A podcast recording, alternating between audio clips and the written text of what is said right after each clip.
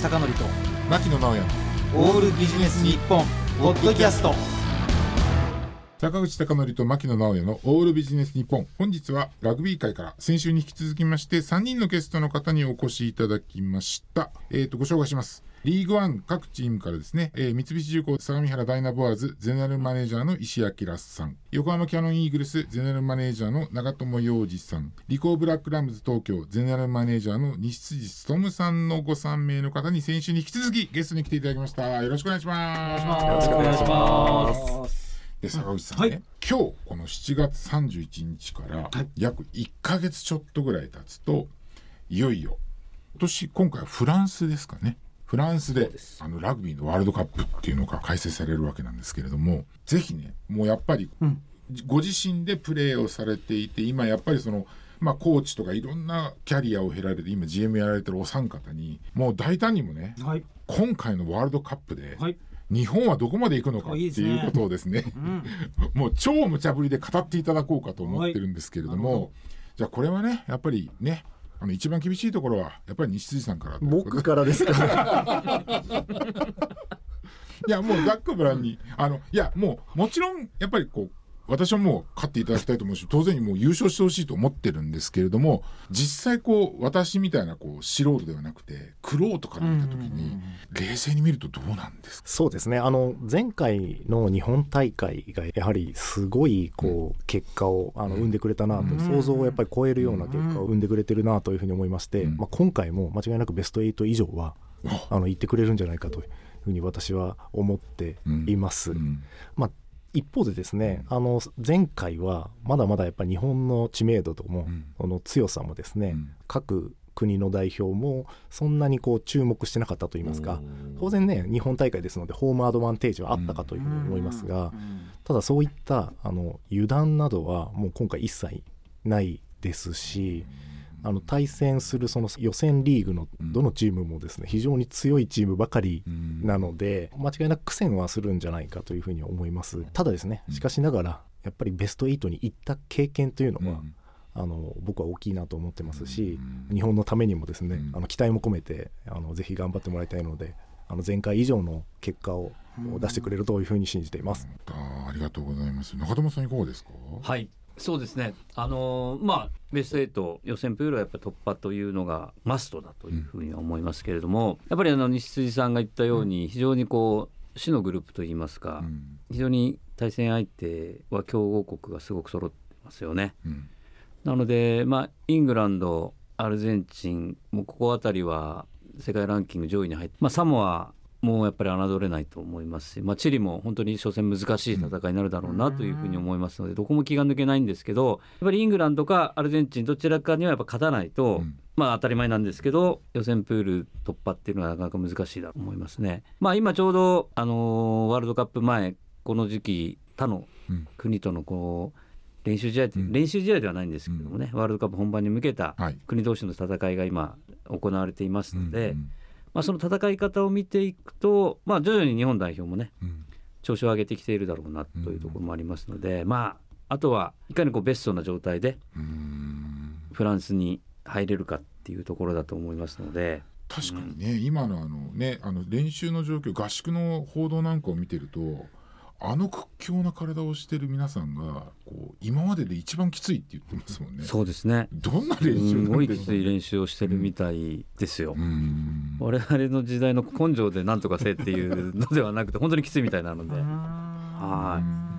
い、だからそういうことをやった自信とかがやっぱりついて本番を迎えるのもやっぱり一つ期待したいなとは思いますけれども。まあただそんなに簡単な戦いではないというふうに思いますのでね。イングランドに僕は勝つんじゃないかなってちょっと思っちゃったりしてるんですよね。アルゼンチン最終戦のアルゼンチンまでには予選突破をこう決めれるのではないかというふうに期待しております。そうするとすごくアルゼンチン戦なんかこうね余裕で見れますアルゼンチンははいあの美味しいビールを飲みながら ゆっくりっていう風な感じになるといいなっていうふうには思いますけどね。はい。はいありがとうございます。石井さんいかがですか？まあ、僕はあの今のリーグワンうん。こう見てて、うん。私はあの2015年に社業からん。ラグビー戻って、でその時のこう見てたラグビーのレベル、まあ、それとあと、まあ、その前にやってた時のレベル、まあ、格段の差があるなと思ってすごく実感したんですよね。でさらにそこから今のリーグワンのレベルも、まあ、来ている選手も、その見れば分かると思うんですけど、まあ、格段にまたそこからも上がってるそのリーグワンの中でもう競争もあるしだからそういうふうに考えると、まあ、相対的な話なのか絶対的な話か分かんないですけど、まあ、日本のラグビーは間違いなくそのレベルは上がっていると思うので、まあ、そこに過去2大会の経験とか、まあ、積み上げてきたものをなんかしっかり出して準備ができると、またあの前回前々回大会のようなことが起こるんじゃないのかなとはあの思っています。あの前前回の試合、ニュージーランド15にはちょっと残念だったですけど、まあでもあのこれからのとにかく準備が大切だと思います。まあ確かにラグビーのレベルが上がってるっていうのもありますけどやっぱ私ずっと見てるじゃないですか。で今回やっぱりこう皆さんとお会いするのであの皆さんのプレーしてた頃のあの石井さんがほら最後ねよあの抜かれたとこあるじゃない？そうそうそうそうでそういうのを見てたんですけどあの感じるのは、体の大きさが全然違いますねもう今だって大きいですよね。中友さん今やる例えば体体力が今の若い時と仮定したとしてもやれます今いや難しいですよね。まあ僕本当に体小さいので、うんうんそのポジションなんですけど、やっぱ大きいですよね。もう今2メーターの選手たちもやっぱり入ってきてますから、それで足も速いですし、だから今やってなくて。やってたらどうなんだろうとかって思うとすごいなと思いますよ。今やってたらやってたでそうなっちゃってるんじゃない。そういうふうになっちゃいますからね。食べ物とかやっぱ選手たちもすごくやっぱり気を使って食べてますし。なるほどなるほど。僕なんて肉食っとけって監督によく言われましたけど、肉食っとけ。はい、ちゃんとバネを考えてしっかりとってますんでだからすごいですよ。うん。だから昔とやっぱちょっと違うなと思うのはほら体大きい人ってあんまり俊敏に動けないみたいなのってあったでしょ？今ね体でかくてめっちゃ足速かったりっていうのがっていうのを見てるといやだからどうなのかな？私なんかだから見てるともうラグビーが違うなって思って。特にあのラグビーマガジンとか見ると結構あの高校のチームの紹介とかでほらチーム全体で写真写ってるじゃないですか、いやみんないい体してんのっていう なんかこう昔のねやっぱりちょっとあの高校の花園とやっぱり大学のラグビーってやっぱちょっとレベルがの違いがあったけど今高校生すごいですよね。高校からね、だからそこからやっぱこう体作ってるっていうとやっぱ日本人もそうなりますよね。フォワードの平均体重今大学生だと、ん。今の高校生でも多分我々がやってた時のその平均体重より上回ってますね。全然ですよね。ねなるほど。全然上回ってる。それは何なんですか？やっぱりその体作りのところからやっぱりそのチームをチームっていうかその強くなるみたいなそういった考え方っていうのがこう埋め込まれたっていうところがあるんですかね？でもそれ日本のスポーツ競技してる人たち、ん。全てにもしかしたらそういうその、まあ、栄養とかも含めて、ん。あとトレーニングの仕方とか。根性論じゃなくてね、根性論じゃなくて、そこは間違いなく寄与してるところだと思うんですけど、やっぱりインターネットとかもあって、こう情報どの場所にいても、ん。やっぱり最新のものをこう仕入れられるような環境ができたっていうのはやっぱり大きいのかもしれないですね。でじゃあやっぱそういった情報っていうの皆さんの立場だとやっぱりそういう情報を例えば仕入れてなんかいいことがあるっていうとやっぱりこうこれチームに提案してみようとかそういったことを選手に提案してみようみたいなことってあるんですか？ちなみにあのゼネラルマネージャーってあの石井さん社員ですよねまだね。社員です。ねえ。皆さんも社員ですか？そうです。社員ですか、はい、いやじゃあ普通に出勤とかされるんですか朝。してます。会社に行ってます。会社に行ってます。なんて質問をされる どう答えればいいのかいやあの一日どんな生活をするのかなと。例えば練習とか見たりするんですか？でもどっちか練習というとも見ますね。あでもどっちかというとこう練習のマネージメントとかっていうのは監督だしコーチだし選手自身ですよね。じゃあ本当に下がって見てる感じですか？こう一歩引いて見てるとそんな感じ？見る場合は下がって見てるあ。ー。長友さんは自分から言いたくなるんじゃないですか？言いたくなるけどぐっと我慢して、はい、怒られちゃうからそんなこと言ってだからこう引いてやっぱり選手たちをこうしっかりと評価してあげるっていうことはすごく大事だと思いますし、だから試合だけが全てではないと思うんですよね。あのラグビーは15人でしうん。のスポーツなので、試合に出れる時はそれプラスリザーブが8人いて23人しかまあジャージを着てうん。スタジアムには行かないんですけど、うん。多分そこまでにはこうレギュラーで出る選手たちをサポートしていく選手スタッフたちがたくさんいますので、うん。そういった選手たちをやっぱこうしっかりと見てあげるっていうのもやっぱり僕らの大事な一つの仕事だと。今回皆さんにおいでいただくんで私もいろいろ読んだ中でその翌週のチームを想定したチームっていうのがなんていうんですか自分たちのチームの中にこうもう一つできるみたいなのがあるんですよ。そういう制度があるんですよね今、うん。なんていうんですか？制度？制度っていうかなんかなんだろう、ま仮想のテあ、はい。あ練習でそうそう練習でってこと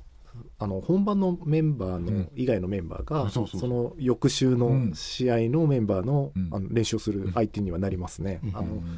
結構サインプレーですとか、うん。あの相手によって特徴が出てきますので、うん。あのそういったものを事前にあの模して、うん。あのやっていただくというようなのは、うん。あれや今でも。あん。まラいやラグビーではよくある。そうそうそう、うん。はい。今だけじゃないですね。昔からやっぱり。昔からやってるんです。か昔からやってるんです。やってますね。だそういう選手たちのおかげでっていうのはすごく、だからその選手たちのために頑張ろうとかっていうのはラグビーの中ではすごくそれも一つラグビーの競技特性なるほど。ではあるかなとは思います。e スポーツですよ。いやだからずっと見続けてます。ちなみにほら皆さんは大学卒業して普通にまあまあ就職っていうかねそれでその社業をしながらっていうかプロ契約ってされてたんですか皆さんいや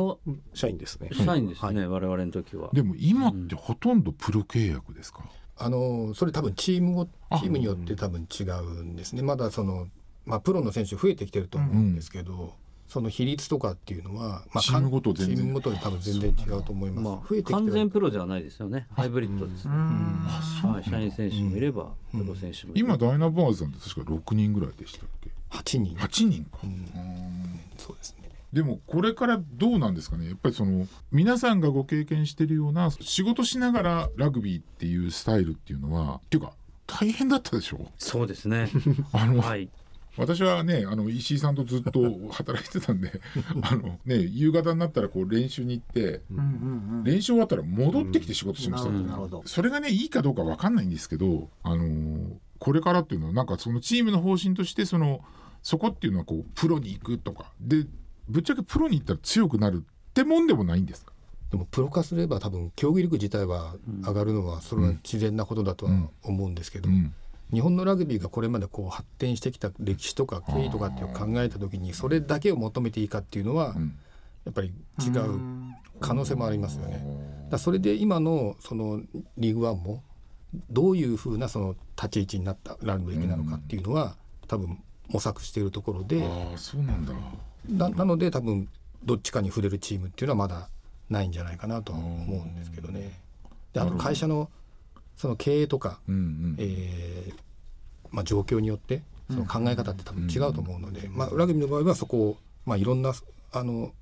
えっと、やり方っていうのをこう尊重している、うん。まあ、そういうリーグですよね。でも皆様がやられてる頃から比べるとプロの選手の比率って上がってますよね。そうするとお仕事しながらする選手って大変ですねトレーニングとかね。本当二足のわらじっていうのが難しくなりますよね、プロ選手が据えると。そうでもない。そうですね、うん。あの今はトレーニングとはい。栄養とやっはいぱり休息っていうこういろんなワードがキーワードがすごく我々の時に比べると多くなってきてると思いますのでそれがやっぱ選手のパフォーマンスにこう直接結びついていきますので、まあ、それを考えるとやっぱ何かを我慢しなきゃいけなくなってくる、なってきた時代ではあるんですよね。ただ、まあ、石井さんも言っている通り、まあ、あの完全にプロ化になってるわけではありませんので、まあ、これからラグビー日本のラグビー界がどういうところに目指していくのかっていうところは本当に慎重にうん。うん判断をしていくことはすごく大事なんじゃないかなというふうに思いますね。なるほどなるほど。であのプロの選手っていうのはもう本当にじゃあ普段は練習？練習と、まあ、自分のコンディションとまあ、もうそういうことですよね。ラグビーなるほどなるほどなるほど。が仕事なので。で海外からも結構ねそれこそあの長友さんのチームにはねあの、はい。前回のワールドカップの優勝メンバーが2人いるんでそうですすね、ん。まあ、海外は先にやっぱりプロ化がどんどんどんどん1980年代ぐらいからこうどんどんどんどんプロ化が進んでいっていますよね。うん。でまあ進んではいるんですけどいろんな課題もやっぱり見えてきてる部分がありますので、まあ日本は先ほども言いましたけれどもうーどういう道に進んでいくのかっていうところはそういったところを見ていきながら、うん。あとはそのプロ野球とか J リーグさんみたいに素晴らしい見本がありますので、まあ、そういったところをしっかりと勉強していきながらなんじゃないかなっていうのは、うんはい思います。じゃあやっぱこれがじゃあもうチーム全体としてやっぱりそのどうすどういうんですか？そのプロ化っていう方向に進むんですかね？どうですか？うん競技なかなか答えづらい。いきなり振られてででも競技のやっぱりレベルアップだけを考えるとやっぱりプロ化にしていくべきなんだろうなというふうに思いながら、うん。まあ、まあ先ほど皆さんと同じなんですけど、うん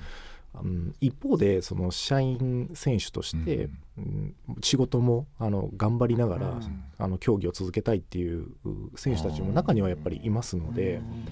まあ、今って昔僕らの頃に比べてその終身雇用じゃなくなって、うん。いろんな職業の選択があるなというふうに思ってるので、僕はまあその選択の一つがプロだったり、うん。あるいはそれがその社員として続けることうん。であったりとか、うん。あのいろんな選択肢がある状態でまだいいんじゃないかなというふうにはあの思っています。まあ、それぞれのモチベーションがそこにあればあの続けていくことは全然問題ないというか可能じゃないかなと思うんですけどね。あの例えば今回ワールドカップに出場するその各国なんかでもあのどうなんですかね。もうやっぱプロしかいない国とかもあるんですか？そうじゃないプロじゃゃない国の方が少ないかもしれませんね。なるほチリとか一緒のグループのチリとかそうじゃないです。か、うん。確か、うん。はい、働いてる選手たちもすごく多いってちらっと聞いたことがありますね。それ以外はもうプロフェッショナルな選手たちが、はあのあのこの前3月にあったあのね WBC とかでもやっぱり国によってはいやあの俺は学校の先生をしててっていうんで、こう来てる選手とかもいらした。だ、まあ、やっぱだ国によって違うんですね、じゃあ本当じゃあもう日本はじゃあこれからどうするかっていうことを、まあ、皆さんがねやっぱり中心となってこれから描きつつ進みつつ。今の代表って社員いる？前はほらいたでしょ、いましたね。前はいたでいて結構ひょそれが注目されたと思うんですけど、い、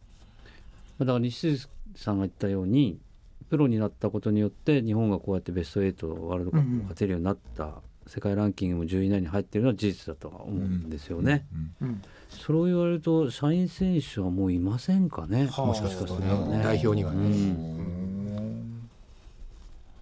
なるほどね、やっぱりまあだって時間が違いますもんね。そもそもね。そのラグビーに傾けるられる時間っていうのは全然違いますもんね。まあ、ちょっと一個だけすると、うん。そのあとさっき最初に言ったあの企業スポーツであるのに、その選手がみんなプロ化するというところになると、ん。やっぱり一段違ったその判断というか、ん。必要なんじゃないかなと個人的にあの、まあ、それでその従業員の皆さんにずっと応援していただけるようなチームであり続けられればいいんですけど、ここは多分あの相当の努力が必要なんじゃないかなって思いません。なるほどな。わかりました。あの皆さんはねもう本当十分にお感じになられてると思うんですけど今回まあそのねリスナーの皆さんにまあワールドカップもねこれからあるっていうことそしてワールドカップが終わった後にねそのえっ、とリーグワンも開幕するっていうことでこうラグビーの魅力っていうのっていうのはどんなところにあるのか石井さん。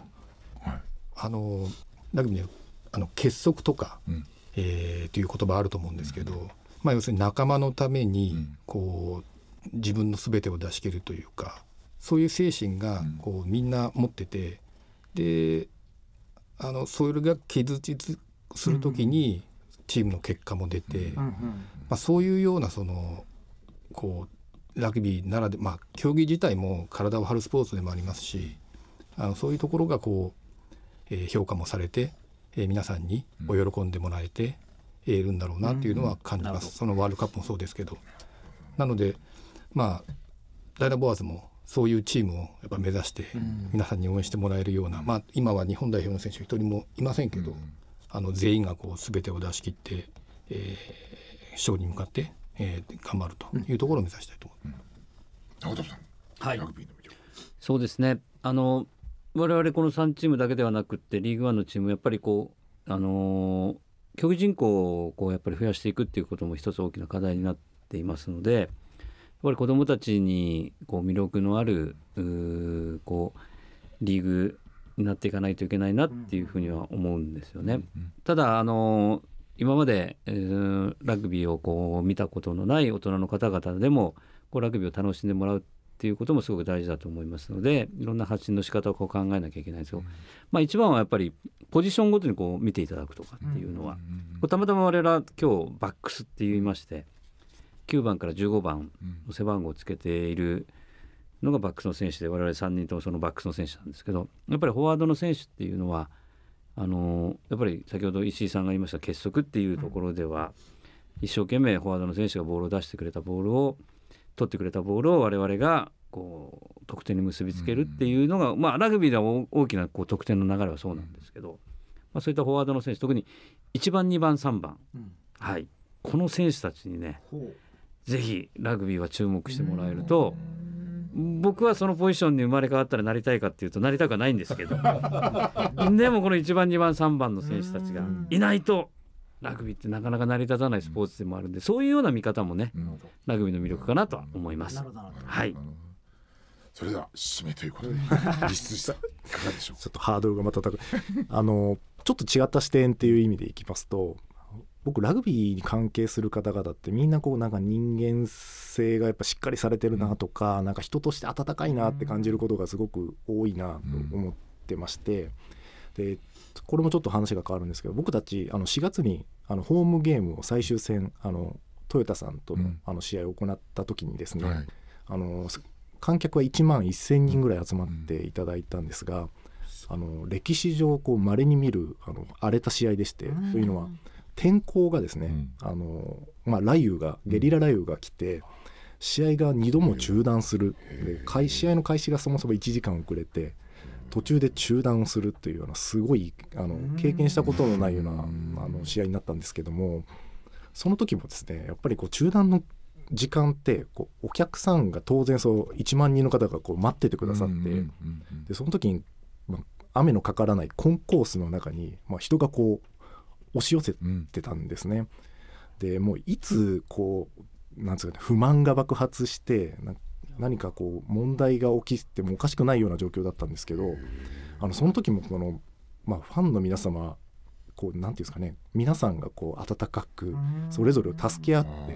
まあ、結果的には何も起きずにあのその試合を終えたっていうことがあって、まあこのラグビー競技者だけじゃなくてその見てくださるファンも本当になんかこう温かくてあのいい方ばっかりだなというふうに思うので、うんまあ、こういったのもやっぱラグビーのあの魅力なのかなというふうにあの僕は思っています。はい残念ながらもうお時間が来てしまいました、ええすいません。はい、ということで今も熱い思いを語っていただいたんですけれども、えー、と皆さんのチームのその PR をですねもう一度していただけたらと思うんですけれどもじゃあ一番言いやすく西辻さんから。はい。ははい。あの僕たちあのこの世田谷であのホームタウンとして活動しているあの唯一のあのチームでございます。で世田谷にはですねあのプロのスポーツチームがあのそんなになくてですね、うん特にこの国内最高峰で、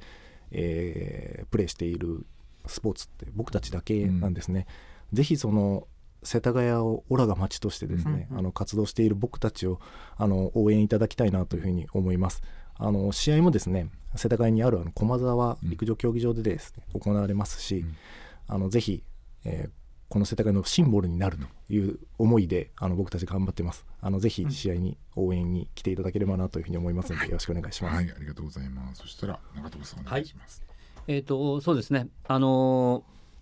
また試合は、えー今ちょうどオフの期間になってこれから、えーいろんな準備を始めて公式戦を迎えるわけなんですけれども、まあ、それまでに、あのー我々、まあ、各チーム各いろんなイベントをねやっていますので、あのーホームページとかそういったところを覗いたことがない方々もぜひクリックしてもらえるとすごく嬉しいかな、そしてそんないろんなイベントやってますのでね来てもらえると嬉しいのとあの公式戦はねあの寒くなった時期から始まるんですけど、その前にいろんな練習試合とかをあの我々ね各チーム同士あのやっていきますので、まあ、そういったところって実はあのそのすごく身近でね見れるチャンスでもありますのでまあ、ぜひそういったあのホームページを見ていただいてそういった練習試合とかからね見ていただくと、またちょっと公式戦とは違ったねその選手がぶつかる音とか間近に聞かれたりとかっていうような迫力もあるかなと思いますのでそういったところもちょっと覗いてもらえると嬉しいかなと思います。よろしくお願いします。じゃあそれでは最後締めにはい。石井さんお願いします。あの第1回前回の時も、うん。あの話が長友さんからあったと思うんですけどあのこの、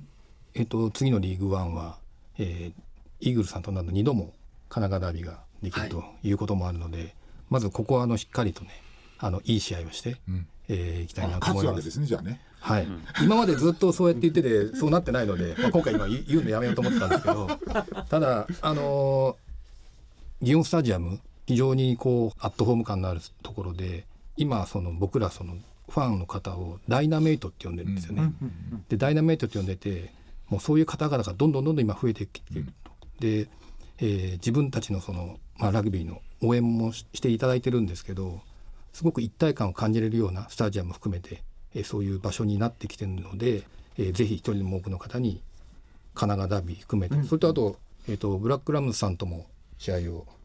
ね今シーズンはそうですね。昨シーズンに引き続きまた2試合ありますのであのとにかく僕らのその、まあ、粘り強い、えー最後まで諦めないラグビーというのをあの見ていただきたいと思います。はい。